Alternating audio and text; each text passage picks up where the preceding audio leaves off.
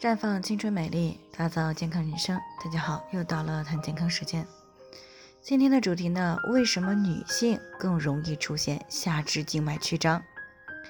那最近呢，有位听众过来咨询，说自己的小腿上呢和脚踝部呢长了不少细小的蚯蚓状的静脉曲张。那之前呢，并没有突出于皮肤，现在呢，明显的高出其他的皮肤表层了。他很担心，再加重的话，自己的腿都不能看了。所以呢，他就想知道这到底是怎么来的，应该怎么去改善。那据流行病学调查显示呢，百分之七十三的女性和百分之五十六的男性呢，都受到了不同程度的静脉曲张的影响。那么下肢静脉曲张是怎么形成的呢？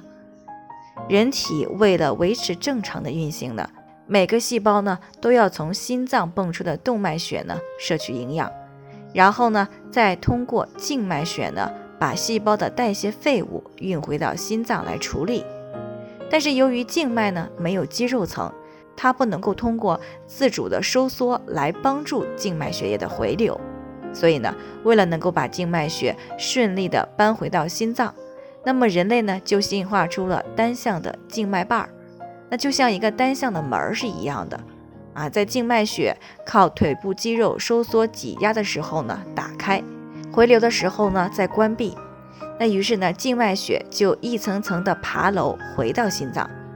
但是静脉壁呢比较薄，很容易扩张、变形，甚至是渗出。那么当长期受到不良因素影响的时候呢，静脉瓣呢可能就会被破坏。那么这个时候呢，就容易导致血液淤积在静脉里面，进而呢压迫、刺激到静脉血管壁和周围的组织，最终呢发展成为静脉曲张。那这其中呢，像长时间站立啊、久坐，或者是从事重体力劳动的，以及呢有家族静脉曲张病史的人呢，都是静脉曲张的高发人群。而女性呢，受到了妊娠。更年期，还有穿高跟鞋等一些因素的影响，静脉曲张的发病率和病情的严重程度呢，都是远高于男性的。另外呢，静脉曲张呢还有明显的家族聚集倾向。那么单亲有静脉曲张病史的后代发病率的话，就是百分之二十五；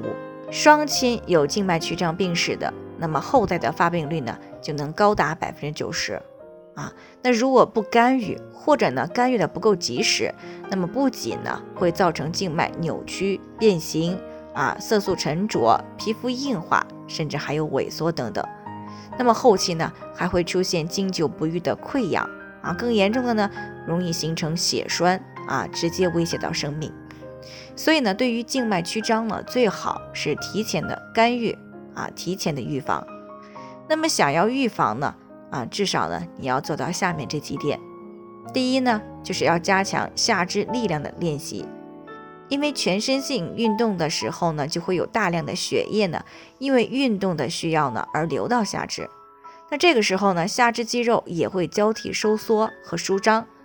而肌肉的收缩呢，会对静脉血管产生压迫，